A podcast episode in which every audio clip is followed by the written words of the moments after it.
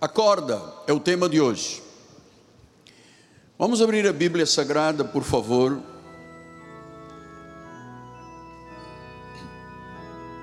No livro de Efésios, no capítulo número 5, versículos 11 a 15. Não sejais cúmplices nas obras infrutíferas das trevas, antes, porém, reprovai-as. Porque o que eles fazem em oculto, o só referir é vergonha. Mas todas as coisas, quando reprovadas pela luz, se tornam manifestas. Porque tudo o que se manifesta é luz. Pelo que diz: Desperta, ó tu que dormes, levanta-te de entre os mortos e Cristo te iluminará. Portanto, vede prudentemente como andais, não como necios e sim como sábios.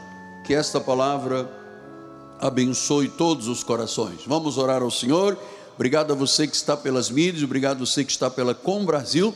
Em 5.500 municípios, municípios saudamos desde o Epoca Chuí, da Amazônia, o Sudoeste, região central, Sul, sejam Nordeste, sejam todos muito bem-vindos em o um nome do Senhor. Vamos orar a Deus. Senhor Jesus Cristo,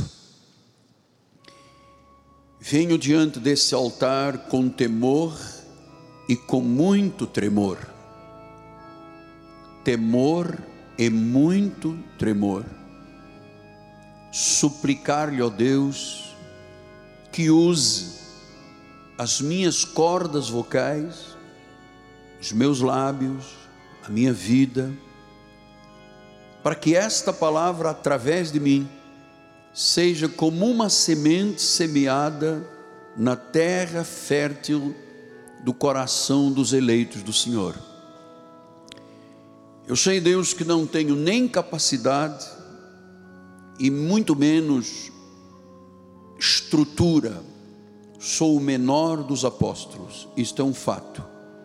Eu sequer sou digno de ser chamado de apóstolo. Mas aprovo ao Senhor me dar este chamado desde antes da fundação do mundo, para que hoje eu pudesse ser o pastor que vai cuidar, apacentar, vai alimentar as ovelhas de Jesus Cristo.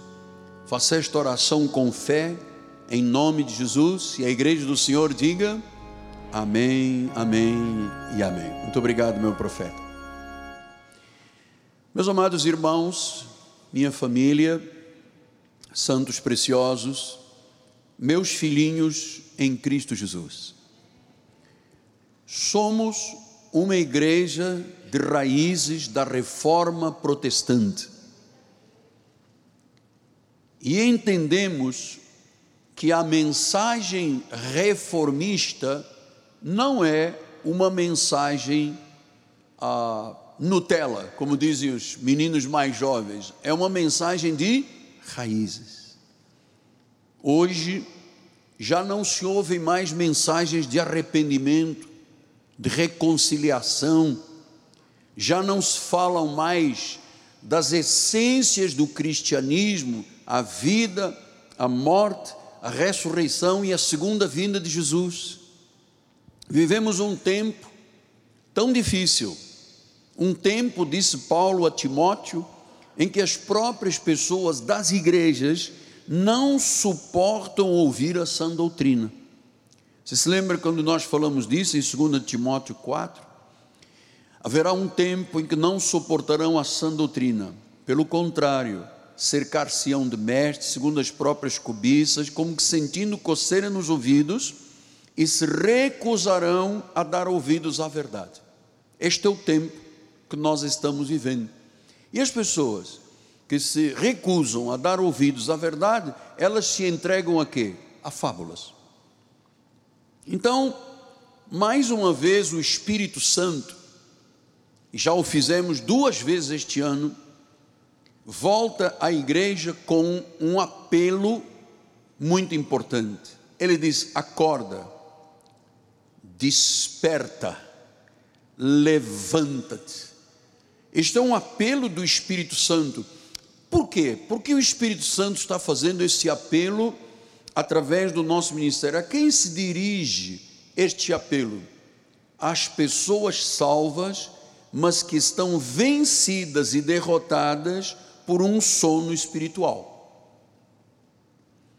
Vejam, senhores, que no mundo inteiro eu acompanho isto dioturnamente, dia após dia. Eu tenho ligação com muitos ministérios internacionais pela internet, claro. 60% das pessoas não voltaram mais às igrejas de origem, onde tinham suas raízes. Hoje estão entregues, com coceira nos ouvidos, às próprias cobiças e concupiscências. Então Deus está mostrando à igreja esta noite, dizendo: desperta, acorda, porque é muito perigoso dormir espiritualmente. Porque quando uma pessoa está espiritualmente adormecida, ela é presa fácil do inimigo, ela não entende o que é estar vigilante, e em função disto, ela é enganada. Enganada a acreditar que cristianismo pode ser mediático. Cristianismo não pode ser nem é mediático. O que existe é uma obra muito grande do diabo adormecendo espiritualmente os crentes, que a partir daí são comandados pelo diabo e caem em ciladas, porque perderam a firmeza na fé. Por isso o Senhor está dizendo esta noite: desperta acorda. Você já ouviu dizer: ah, teve um acidente muito grande de um ônibus com muita gente, caiu numa ribanceira, morreu metade da população que estava lá dentro, porque o motorista o quê? Adormeceu. Adormeceu. Você se recorda, se você lê a Bíblia, ama a palavra, crê na inerrância da Bíblia, um dia duas mulheres levaram à presença de um rei, o rei mais sábio do mundo, chamado Salomão, duas crianças, uma viva e outra morta. E a mulher que dizia que aquela criança viva era dela, disse que a outra tinha adormecido e tinha caído em cima da criança e ela tinha morrido. Então ela estava trocando a situação para que o rei desse vitória a ela e ela ficasse com a criança viva. E o rei, quando disse, então corta o meio. Aqui era a mãe, diz: não, não, não, não, então fica para ela. E o rei diz: esta é a mãe. O que, que tinha acontecido com esta mãe? Tinha adormecido. Um dia o apóstolo São Paulo estava pregando uma mensagem longa, já passava da meia-noite, e disse: tinha um menino na janela do lugar onde eles estavam, ele caiu, quebrou o pescoço e morreu. Ele estava dormindo. Depois Paulo foi, orou por ele e ele foi ressuscitado. Então, amados, nós temos que estar despertos, ativos, vigilantes. O diabo não para um segundo sequer de matar, roubar e destruir. Então, Paulo disse aos Romanos 13, 11, que não está na sua apostila, o senhor pode escrever, por favor. Digo isto a vós outros, os que conheceis o tempo. Já é hora de vos despertar do sono. Já é hora. Amado, eu não posso ficar na modorna. Um dia estou na igreja, um dia não estou na igreja, um dia eu acredito, um dia não acredito. Ele diz: não faça isso, reprove as obras das trevas e acorde. Nós estamos vivendo um período muito difícil no mundo, e claro, esse mundo voltado contra a igreja de Jesus. É hora, conhecemos o tempo, é hora de despertar do sono que a nossa salvação está agora mais perto do que quando no princípio. Cada dia que passa, a salvação está mais perto, assim, a vinda de Jesus está mais perto. Nós temos que estar despertados. Eu tenho uma vida espiritual muito intensa. Eu estou vivendo há muito tempo um avivamento, meu coração apaixonado por Deus, pela palavra, e cada dia eu ouço e vejo notícias estarrecedoras. Eu tenho que estar vigilante. Veja o que o mundo se tornou. Veja o que as igrejas de Cristo estão sendo derrotadas para o mundo, deveriam ser a oposição do mundo, estão obedecendo aos desígnios do mundo em vez de obedecerem aos desígnios de Deus. Então é preciso uma voz. Para despertar é preciso você ouvir uma voz forte, uma voz alta, uma voz em linha, uma voz como uma trombeta, com um sonido claro. É preciso alguém se levantar no nosso país para despertar o povo de Deus. Qualquer ambiente de música, eletrônica, todos os festivais que tem havido no Brasil, milhares e milhares de crentes estão lá e depois não estão dentro das suas igrejas. A pandemia tornou as pessoas raquíticas, é, sem força, pequenas, sem nenhum elan. As pessoas que participavam das igrejas, a maioria delas desapareceu, não disse mais nada. E aqui entre nós, pessoas até com títulos, amados, nunca mais voltaram à igreja. Estão dormindo um sono profundo. É perigoso, é, que o motorista que está lá no ônibus adormece e ele mata 40 pessoas do ônibus porque adormeceu.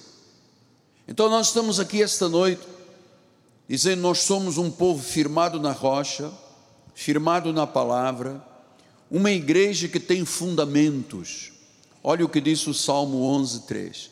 Ora, destruídos os fundamentos, o que é que poderá fazer o justo? Nada.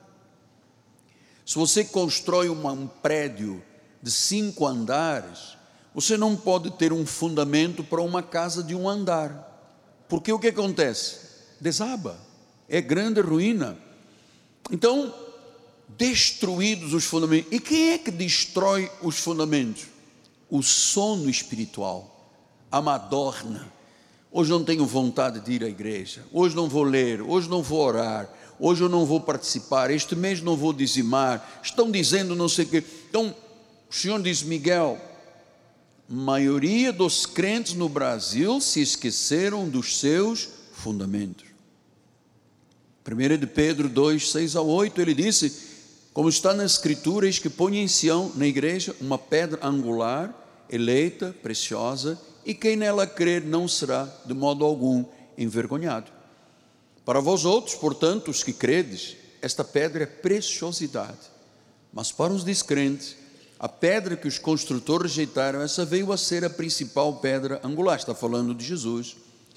Ora, pedra de tropeço e rocha de ofensa são estes os que tropeçam na palavra, sendo desobedientes para o que também foram postos. Quer dizer que há pessoas que tropeçam na palavra, rechaçam a palavra, não aceitam a palavra são os filhos da perdição. Agora, o que não é correto é uma pessoa salva e ainda tropeçar na palavra. Por isso o Senhor está dizendo: desperta. Muitas pessoas viraram as costas aos princípios bíblicos, tornaram-se pessoas endurecidas. Esqueceram do céu, esqueceram do inferno, esqueceram do juízo final. Eu estou estupefacto. Como é que uma pessoa criada num altar, instrumento de Deus numa igreja, de repente opta dizer: Não, eu não, na realidade eu não nasci homem, eu nasci feminino, então estou agora vivendo com um cabeleireiro, não sei. Amado, isto é o fim do mundo. Nós estamos vivendo o fim dos tempos. Quem sobrará no meio disto tudo? Os fiéis. Então, 1 Coríntios 10, 4, ele diz: beberam da mesma fonte espiritual, porque bebiam de uma pedra espiritual que os seguia, e a pedra era Cristo. Então, Cristo tem uma palavra, tem fundamentos, tem alicerces, obrigações. Você não pode ser um cristão sem seguir as obrigações bíblicas. Eu não posso ser seduzido por uma ideologia, dizer, não, eu, eu sou um homem, biologicamente eu sou um homem, mas eu dentro de mim tenho uma mulher. Não existe isso aqui. Isso é o diabo trabalhando. E nós temos visto muitos cristãos, muitos, abdicarem da sua salvação, virarem as costas a Deus, entrarem num sono espiritual profundo e, claro, se entregando nas garras de Satanás. Há muita gente que busca apenas fama, eh, pessoas querem ser ah, levantadas e erguidas para a glória dentro dos ministérios, mas na realidade, amados, se não vivermos segundo aquilo que Deus diz no padrão bíblico, o que será do amanhã. E vou dizer: o amanhã chegará para todos. Eu lhe mostrei há pouco esta ampulheta, estava vazia, quando eu virei, lá está. E eu sempre penso: não é o fato de existir, existir, qualquer ser humano existe, é viver este tempo que está passando, segundo a segundo. O salmista, no Salmo 90, diz que tudo passa rápido, nós voamos. Então nós temos que aprender a viver aquilo que a Bíblia diz e não apenas a existir. Então, nosso ministério não prega uma mensagem embelezada com valores do mundo, porque aí seria um cego guiando cegos e todos cairíamos no abismo. Olha o que, que Jeremias, o profeta, diz, 6, 13 e 14. Tenha desejo de ouvir agora. Olha o que ele diz: Desde o menor deles até o maior, cada um se dá ganância, e tanto o profeta como o sacerdote usam de falsidade. Quer dizer que nós temos que ter muito cuidado, com muita gente que se diz profeta e muita gente que se diz ah, sacerdote, usam de falsidade nos altares. Versículo 14: curam superficialmente a ferida Amado, Deus não pode curar superficialmente, ou Deus cura radicalmente, ou não há cura. Para uma pessoa que é dominada pelo álcool, que é dominada pela droga, pela mentira, por maus hábitos, não pode ser uma cura superficial. Não pode ser apenas aqui na pele. O médico dos médicos, ele vê qual é a origem desta ferida.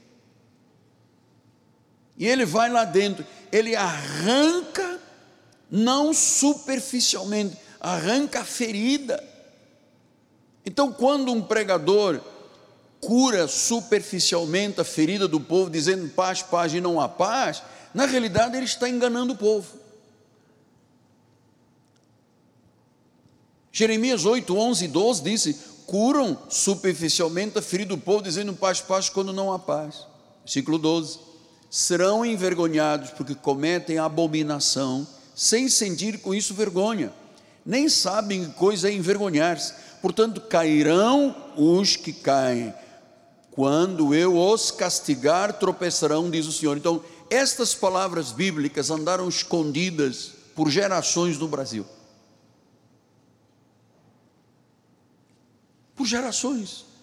Gente nos altares enganando, sendo enganadas, Lembra-se o que Jeremias disse, já falamos sobejamente disso, Jeremias 2,13 disse, aí, porque dois males cometeu o meu povo, a mim me deixaram o manancial de águas vivas, cavaram cisternas, cisternas rotas que não retêm água.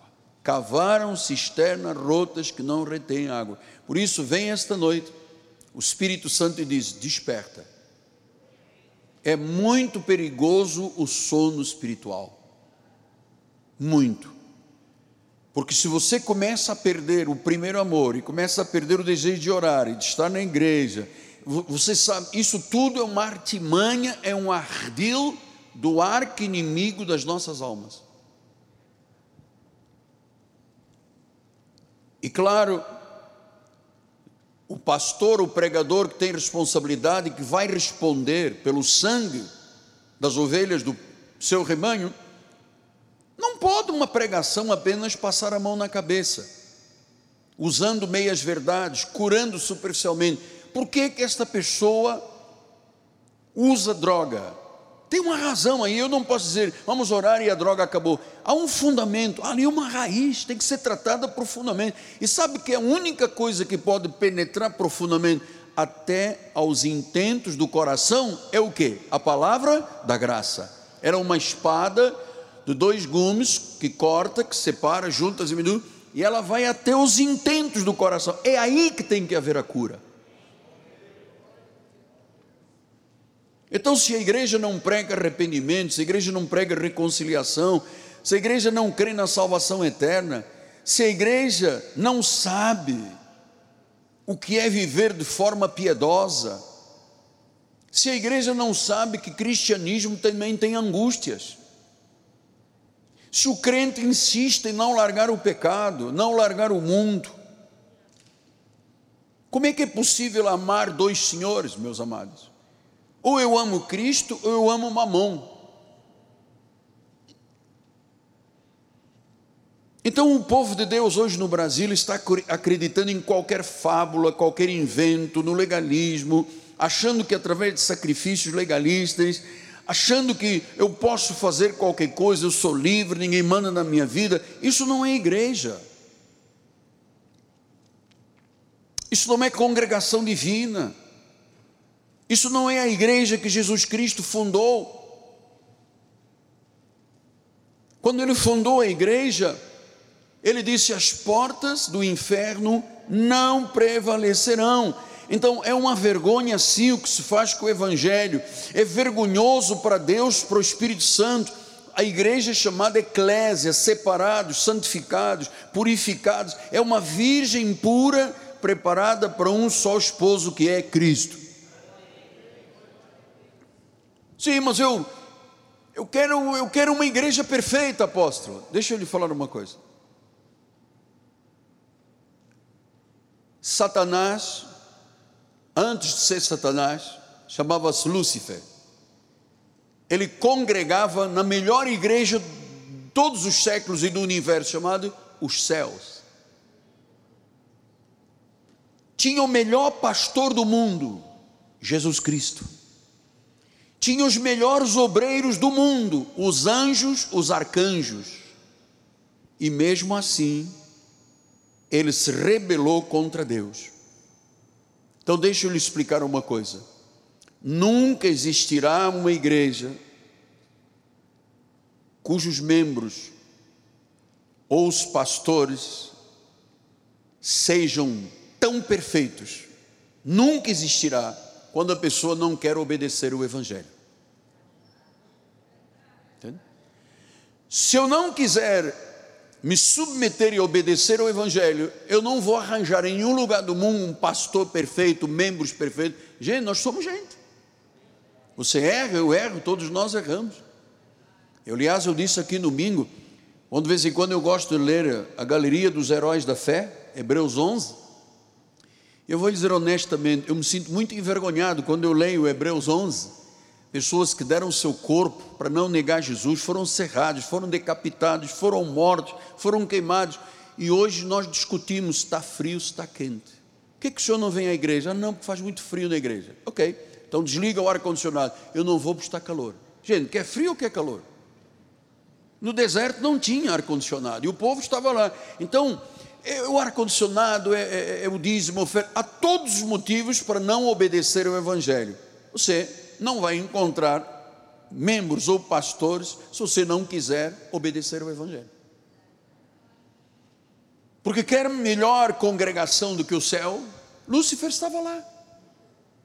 Quer melhor pastor do que o próprio Criador, os melhores obreiros do que os anjos de Deus, ali perfeição, e o diabo se rebelou, imagina aqui na terra. Então nós precisamos de continuar falando, bispos, pregadores da igreja, continuamos falando sobre santidade, sobre separação do mundo. Não se pode amar o mundo e as coisas do mundo. Sim, mas Jesus, quando ele era incisivo com esta questão, o que, que aconteceu, apóstolo? Atiraram-lhe pedras. Os profetas, quando pregavam arrependimento, eles matavam os profetas. Então, nós não queremos aqui um evangelho superficial. E que o apóstolo faça aqui um corredor polonês, a pessoa passa no meio, um dá um tapa, outro cospe, o outro faz não sei o quê, e a pessoa vai toda feliz para casa, cheia de saliva dos outros e concupiscências, não sei o que sai, pode sair de uma boca que não é tratada. Não, porque eu gostei, eu gostei. Olha, mano, há uns anos atrás, nós tínhamos uma senhora que foi aqui da igreja e que conseguia levar para a casa dela, lá para o salão de festas da casa dela, do prédio, um grupo de irmãos da nossa igreja, porque ela inventou o corredor polonês. Então as pessoas entravam e a baixinha chegava, pá, chapada num, cuspia no outro, e os irmãos da nossa igreja ficavam todos felizes. Aposto, ela deu uma cusparada, perdigota entrou na minha boca, mas era do Espírito Santo. Não acredito. Não acredito. Isso tudo é o sono espiritual. O indivíduo está dormindo, tem um ônibus com 50 passageiros, ele dorme, cai na ribanceira e é assim que a maioria dos crentes estão vivendo. Então, muitos se surpreenderão no dia final. Jesus disse isso, e eu preciso que você ouça a verdade. Compare coisas espirituais com espirituais para ver se é mesmo assim conforme o apóstolo está pregando. Mateus 7, 21. Nem todo o que me diz Senhor, Senhor, entrará no reino dos céus, mas aquele que faz a vontade do meu Pai que está nos céus. Muitos, muitos, amado, muitos, muitos quer dizer muitos. Naquele dia, hão de dizermos: Senhor, Senhor, porventura nós temos profetizado em teu nome, expelimos demônios, em teu nome fizemos milagres. E o que é que diz depois? Então lhes direi explicitamente: Nunca vos conheci, apartai-vos de mim os que praticais a iniquidade. Então, a pessoa que diz, Senhor, Senhor, mas depois tem sexo antes do casamento ou fora do casamento, não tem forças para dizer, eu engravidei, era indesejado, então vou fazer um aborto. Eu vou dizer a você que está nos assistindo do outro lado, amado, Deus tem algo muito melhor para você, não faça aborto. Nós entendemos que todo ser humano é fraco, todo mundo é possibilidade de errar. Nós não somos apenas acusadores. Eu não tenho esta faceta de acusador. O que eu estou dizendo é assim: não tira um filho, porque quem o gerou no teu ventre foi Deus. E se você tira uma criança, você tem uma marca para sempre. E a igreja Cristo Vivo está preparada para alguma pessoa que diz: Apóstolo, eu errei, eu não estou bem com meu parceiro, eu não, nunca amei nem fui amada, e infelizmente engravidei. Nós, nós aqui neste ministério preferimos dar ajuda e apoio a uma mãe nessa situação do que dizer vá tirar a criança. Nós não concordamos, somos a favor da vida. Também não condenamos, porque uma pessoa que cai numa situação dessa, ela precisa de misericórdia, não precisa de cajado, precisa de misericórdia. Mas é muito importante que você saiba qual é a posição da igreja. Há pessoas que nós temos que estender a mão. Olha, nós tivemos casos aqui, maridos tão violentos, batiam, quebravam dentes, faziam acontecer, até que a igreja teve que lançar a mão e dizer: você vai morrer, ou separe deste homem. Sim, mas a Bíblia diz que não pode separar, é verdade. E se o comportamento do homem ou da mulher for contrário a Deus? Vamos deixar esta pessoa ser morta, chamar a Maria da Penha depois, ou vamos dar a mão e socorrer esta pessoa? Vamos estender a mão, vamos socorrer esta pessoa. Então, nunca vos conheci. A pessoa que é cristã, ela sabe que não pode ser mais um beberrão, não pode andar na luxúria, não pode andar na prostituição, não, Deus odeia o homossexualismo. Deus destruiu Sodoma e Gomorra por causa, Sodoma, sodomitas, por causa do pecado. As obras das trevas, filhos, têm que ser reprovadas, não é aceite, é reprovadas. Então, assim como nós damos, estendemos a mão, uma mulher que diz: Puxa, eu não cria este filho, nós vamos ajudar para que ela tenha o seu filho, e a igreja apoia, do que submetê-la a um aborto. A pessoa das drogas, nós tivemos aqui um trabalho gigante com auxílio a pessoas drogadas, famílias, gastamos muito dinheiro com rádio, com pastores pagos caros para fazermos um trabalho com essa questão da droga. Não temos um que tenha ficado aqui. Então nós não podemos curar superficialmente. Há algo mais que tem que ser investido na vida da pessoa. E o que faz essa cura? O estudo da palavra. O estudo da palavra. E eu vou lhe dizer: muitas pessoas só vão descobrir quem elas foram nesta terra nos últimos momentos de vida. Vão descobrir que estavam fora de Cristo. E a Bíblia diz que quem está fora de Cristo viverá uma grande tribulação. Não viverão eternamente nos céus, vão para o inferno. Pastor, mas eu quero lá saber se vou para o inferno. Eu já morri mesmo? Não, não morreu. A pessoa morre na carne fisicamente, mas ela continua viva espiritualmente, ou para o céu ou para o inferno. Você sabe que há pessoas que fazem orações no inferno, querendo sair de lá? O quê? Vou te mostrar. Lucas 16, 19.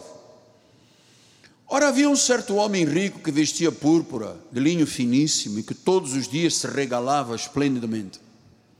Havia também um certo mendigo, chamado Lázaro, coberto de chagas, que jazia à porta daquele.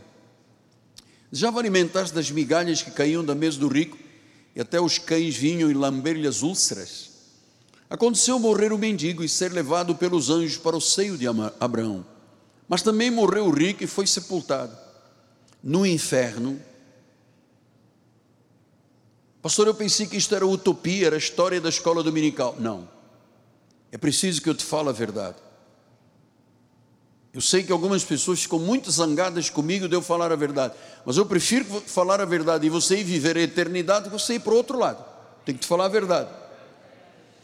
No inferno, estando em tormentos, consciente, levantou os olhos e viu ao longe Abraão e Lázaro no seu seio. Então, dentro do inferno, ele clamou: Pai Abraão, tem misericórdia de mim. Manda Lázaro que molhe a água à ponta do dedo e me refresca a língua. Estou atormentado nesta chama. Amado, só quem não conhece a Bíblia é que acha que isto aqui é história de carochinhas. É fábula. A pessoa morre salvo consciente, o seu espírito morre não salvo consciente. Diz que ele estava lá e começou, Senhor, manda, manda o, o pobre passar água, eu estou atormentado, eu estou em chamas. Versículo 25. Além de tudo, está posto um grande abismo entre nós e entre vós, de sorte os querem passar daqui para vós, quer dizer que não há missa do sétimo dia para tirar uma pessoa do inferno e trazê-la para o céu, ou uma pessoa que está no céu e para o inferno em si. Nem querem passar daqui vós outros que não podem, nem os de lá passar para nós. Então replicou-lhe o pai: replicou-lhe, pai, eu te imploro que o mandes à minha casa paterna, porque eu tenho cinco irmãos, para que lhes dê testemunha, fim não virem também para este lugar de tormento. Meu Deus, eu não, eu não posso imaginar que haja uma pessoa que conheça e diz: Não, eu quero ir para um lugar de tormento. Eu não, não, não é possível. Chamas, sofrimento, tormento. Versículo 29. Respondeu-lhe Abraão: Eles têm Moisés e os profetas, ouço-nos.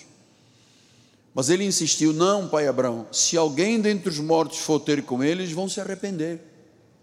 Abraão, porém, lhe respondeu: Se não ouvem Moisés e os profetas, tampouco se deixarão persuadir, ainda que ressuscita alguém de entre os mortos. Então você veja, a pessoa estava no inferno. Pai Abraão, ninguém pode passar do inferno para o céu, nem do céu para o inferno. Por favor, eu estou aqui em tormenta, estou atormentado, estou em chamas, consciente, hein? espírito consciente. E ele diz: Não, não, você não pode sair daí. Puxa, então manda alguém à minha casa, eu tenho lá cinco familiares. Diz, não, vocês não ouvem Moisés, vocês não ouvem os profetas, vocês matam-nos e agora você acha o quê?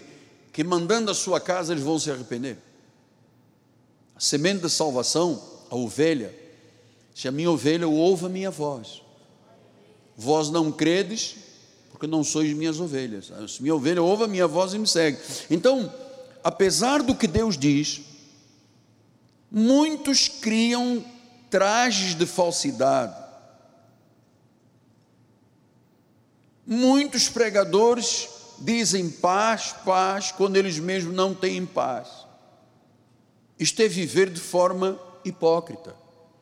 João 18,35 disse: replicou-lhe Pilatos: Porventura sou judeu, a tua própria gente e os principais sacerdotes a tua própria gente, os religiosos, os principais sacerdotes, é que te entregaram a mim, que fizeste. Veja, Jesus está dizendo: foram os religiosos que entregaram a minha vida para ser morta. Eu prefiro que alguns irmãos da igreja fiquem bravos comigo, mas que no dia final vão para o céu, para a cidade eterna, porque ouviram deste altar um evangelho da graça, o único evangelho que atinge as profundezas do coração, que sara as feridas do pecado, que discerne os intentos do coração, que corta a vida como uma espada de dois gumes, que alcança o pecado, e essa palavra tem a capacidade de limpar purificar. É como uma cirurgia feita pelo Espírito Santo. É cirúrgico. Se a pessoa tem uma doença que paz, paz e não tem paz, qual é a razão? Nós temos que ir lá dentro, às profundezas do coração. Porque, irmãos, quando uma pessoa está com uma doença grave, o médico não receita aspirina e Tilenol de 750 miligramas. Ele vai ver a origem da doença porque falam paz, paz e não vivem em paz. Então, é, eu creio numa teologia que cura profundamente, que vá à raiz do problema, que me faça viver uma vida transformada. Eu não posso vir à igreja como eu vejo alguns pregadores fazendo apelos, dizem: vem à nossa igreja, no final do culto tem biscoito e café. Não, eu venho à minha igreja que eu quero adorar o meu Senhor, eu tenho um compromisso com meu Deus, eu renasci, eu conheço a vida, a morte, a ressurreição de Jesus, eu creio. Então nós somos uma geração chamada para brilhar. Não podemos diluir o Evangelho, não podemos besuntar verdade com mentira. Nós queremos que as nossas casas sejam chamadas casas de oração. Eu já lhe expliquei quando Jesus entrou no templo, na sinagoga e viu vendilhões vendendo pombos, vendendo cordeiros para sacrifício, ele se insurgiu, ele disse, se indignou, ele fez um chicote, ele bateu nas pessoas, ele virou as mesas, ele disse: Vocês são salteadores, são vendilhões, caiam fora daqui, aqui é a casa do meu pai, é casa de oração. E o que, é que está acontecendo com a nossa geração? Esta noite, cinco passos que te levarão não sei o quê, sete passos que não sei o quê, dois passos. Amado, vivemos hoje em dia dois passos que resolvem tudo, cinco passos que resolvem tudo. E a igreja se esquece que todos nós estaremos diante do tribunal de Cristo. Todos nós prestaremos contas diante de Deus, até o que está oculto em nossos corações, Deus conhece. Você não me conhece, eu não te conheço, mas Deus conhece. Então, pastor, mas no tribunal eu não posso mandar o meu advogado, meu representante? Não. Diz que todos nós compareceremos perante o tribunal de Cristo, diante daquele cujos olhos são chama de fogo. Não há como fugir diante daquele que é o Todo-Poderoso.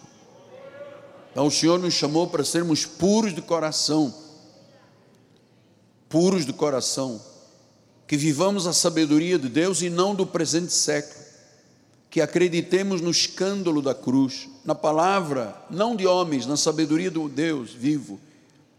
Nós temos sede de justiça, nós temos a certeza da purificação pelo sangue de Jesus. Nós temos um chamado nobre. Vivemos os padrões da Bíblia Sagrada. Não somos uma religião fria, vazia de Deus. Jesus disse isso através de Pedro, 1 de Pedro 1,16. Porque está escrito: sede santos, porque eu sou santo. Então, nós caminhamos para os cinco minutos finais. Eu estou me pedindo muito a Deus que Ele faça da nossa denominação uma denominação de luz e sal, uma igreja chamada por Jesus, uma igreja que não retrocede, que não apostata, que não se volta contra as verdades bíblicas, não, não se volta contra as verdades dos fundadores da igreja. Por isso, nós somos uma igreja por cabeça. E eu vou lhe dizer mais: grande parte das, das igrejas estão de ponta cabeça, estão de cabeça virada para baixo.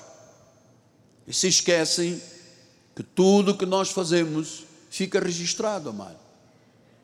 Eu termino com Malaquias 3, 16 a 18. Então os que temiam ao Senhor falavam uns aos outros. O Senhor atentava e ouvia. Quer dizer que o que eu falo no meu gabinete aqui com você, você em casa, nós na família, diz que Deus ouve. E diz que havia um memorial escrito diante dele para os que temem ao Senhor, para os que se lembram do seu nome. E ele diz que estas pessoas que temem, que se lembram do nome dele, serão para mim particular tesouro.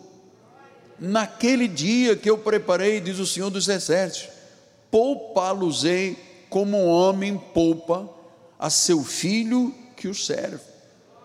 Então vereis outra vez a diferença entre o justo e o perverso, entre o que serve a Deus e o que não serve.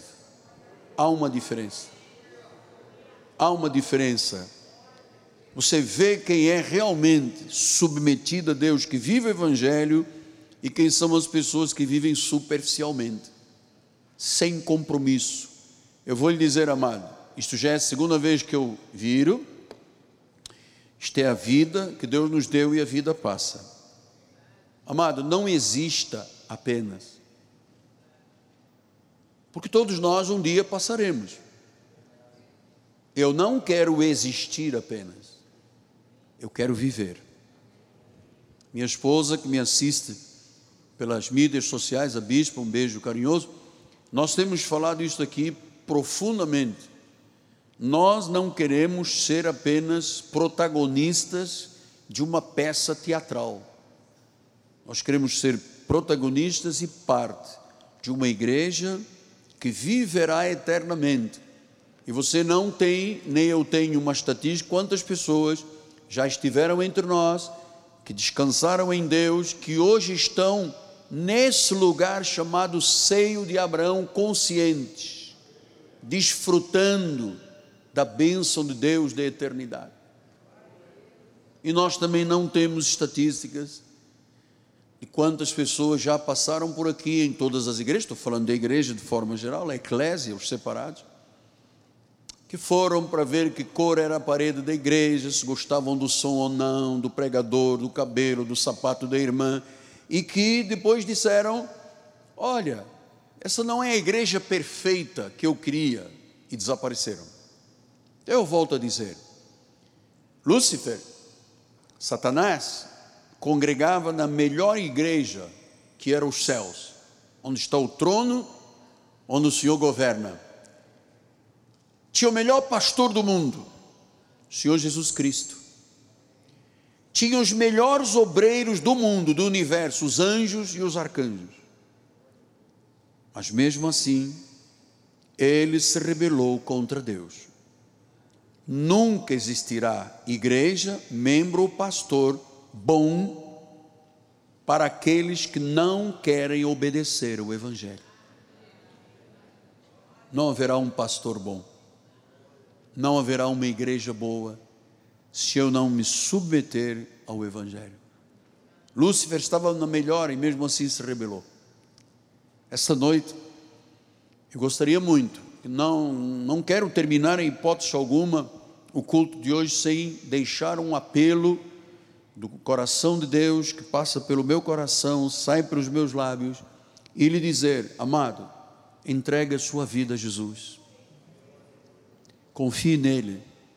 Lembre-se que há um memorial. Tudo que eu faço, tudo que eu digo, Eu sempre, eu tenho usado muitas vezes isto aqui. Esposa, seja submissa ao seu marido. Submissão não é subserviência. Você que não quis casar, quis. Não foi Deus que te deu esse homem. Então seja submissa. Ame esse homem, seja submissa. Pastor, mas nós estamos no feminismo. Não estamos em nada de feminismo. Isso não entra na igreja de Jesus verdadeira. Nós estamos com a Bíblia Sagrada. Mulheres, sede submissas aos vossos maridos. Pastor, mas às vezes o meu marido chega a casa sete da noite e diz: faz uma panqueca. E eu digo: ah, faça você. Não, se o teu marido está pedindo uma panqueca, faça uma panqueca. Wafelzinho.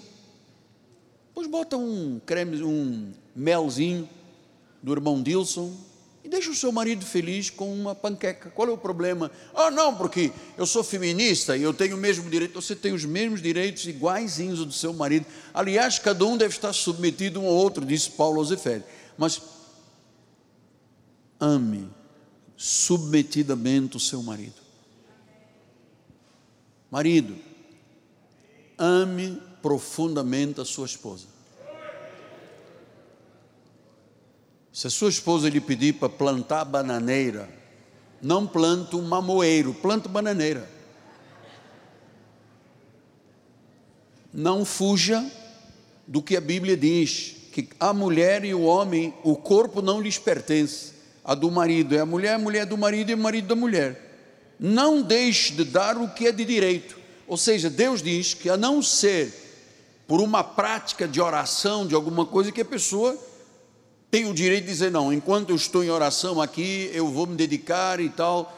Mas você não pode ter dois, três, quatro, cinco, um mês de oração seguida para não ter vida conjugal com seu marido. Tem mulheres que dizem, eu estou em consagração. Depois a Bíblia diz que por, por isso, pela abstinência, Satanás entra na vida dos casais. Aí a mulher diz: ele não valia nada, arranjou uma mulher na rua. Eu conheço essa história há 48 anos, amado. Então, Marido tem, diz a Bíblia que o marido tem que amar tanto a esposa que dá a vida por ela. Ah, mas por essa aqui eu não dou. Então você não está cumprindo a regra bíblica. Essa aí foi Deus que te deu, amar. Quem encontra uma esposa encontra a bênção.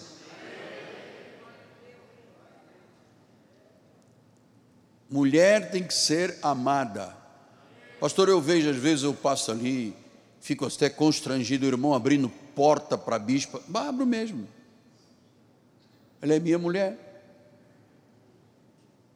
O senhor dá a mão, dou a mão. O senhor, quando ela se veste, o senhor aprecia? Sim, ela se veste para mim. E a bispa é submissa. Tem que ser, não tem outro caminho. É, claro, não tem outro caminho. Filhos, não, não faça os seus pais se irarem. Pais, não deixe os seus filhos se irarem. Cuide com amor nossos filhos na realidade não são nossos. Chega uma hora que a vida continue e constitui novas famílias. Cuide dos seus filhos. Eu volto atrás novamente, porque eu gosto muito disso aí. Cuide da sua esposa e do seu marido. Pô, você sabe que há maridos que mendigam um beijo, mendigam. Tem que fazer promessas mirabolantes para a esposa dar um beijo.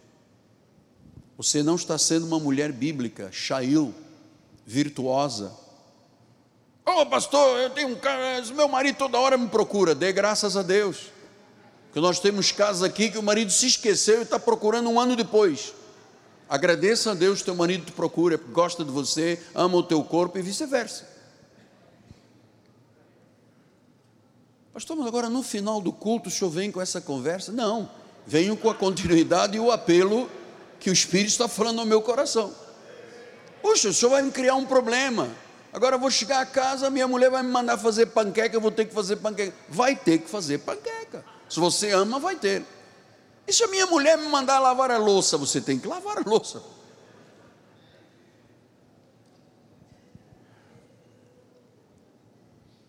Então é muito importante quando o casal vive, a família vive o que a Bíblia diz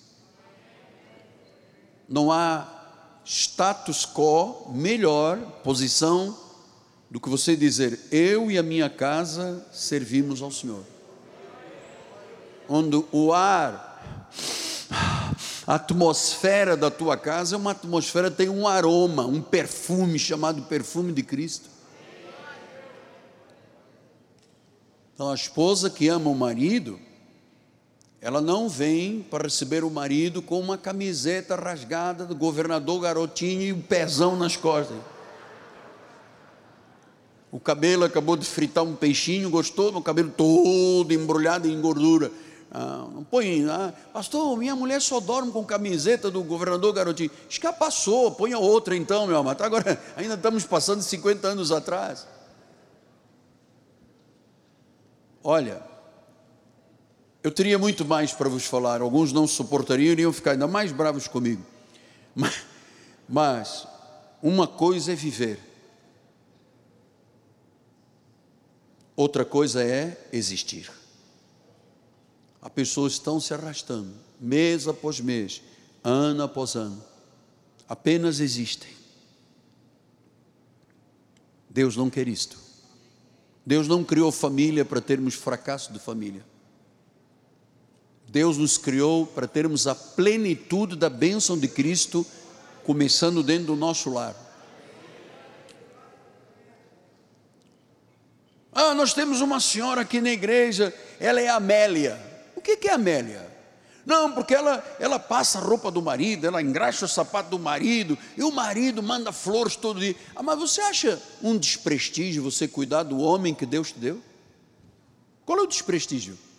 Sim, mas o feminismo manda ir sem sutiã para a rua para agredir o governo. Nós não somos feministas, nós somos bíblicos.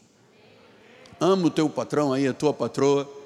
Começa a usar palavras de carinho eu gostei muito, posso dar o testemunho do meu genro. Eu sempre tive uma admiração muito grande pelos meus genros. Vocês sabem, são filhos. Mas o bispo uma vez me disse uma coisa muito interessante, o bispo André. Quando ele passou por aquele problema do, da Covid e teve que ir para a CTI, ele disse: Pai, quando eu sair, lá eu disse: Eu ainda vou ser melhor para minha mulher, melhor para os meus filhos, vou ser o melhor, melhor, melhor. Porque viu como a vida é breve. E a vida só vale a pena não existindo, mas vivendo. Eu gosto muito quando eu vejo os casais na igreja, mão dada, passa a mãozinha. É muito isso. E também fico, fico problemático quando eu vejo marido senta lá, a mulher senta lá. Dentro da igreja? É. Nós gostamos para não sermos tentados. Ah, é? Você vê aqui na Cristo vive para ser tentado. É, bota minha mulher lá atrás, lá atrás da onde não tem banco lá de pé e eu fico aqui no primeiro banco, porque pode haver uma tentação. Não tem tentação, tem amor ou falta de amor. Que o teu marido dê um testemunho nesta igreja dizendo: Cara, eu tenho a melhor mulher do mundo. Que a tua esposa possa dar um testemunho aqui na igreja dizendo: Olha, eu tenho o melhor marido do mundo. Ele me trata pão de ló. Ele acorda de manhã, ele frita um ovo que é o melhor alimento depois do leite materno, frita um ovo, vai lá com um pãozinho de ontem, já estava envelhecido, eu pôs na torradeira, chega lá, meu amor, um ovinho, um copinho de leite, a mulher, ah, este é o céu na terra. É isso que Deus quer, que vivamos o céu na terra. Então, eu sei que para alguns irmãos eu creio um problema grave, desculpe, mas a Bíblia quer assim. Senhor Jesus, muito obrigado pelo que ouvimos esta noite. Obrigado pelo despertamento.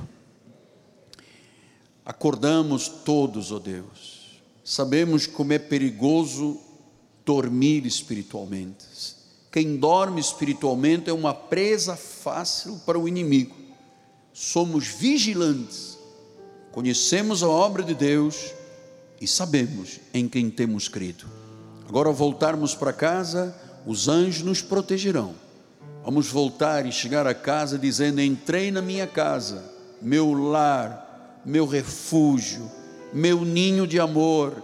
É aqui que eu refaço as minhas forças, é aqui que eu me torno novo homem, nova mulher. É daqui que eu compartilho a vida com a esposa ou o marido que Deus me deu. Muito obrigado. Acordamos para esta realidade. Em nome de Jesus e a igreja do Senhor diga: Amém, Amém e Amém.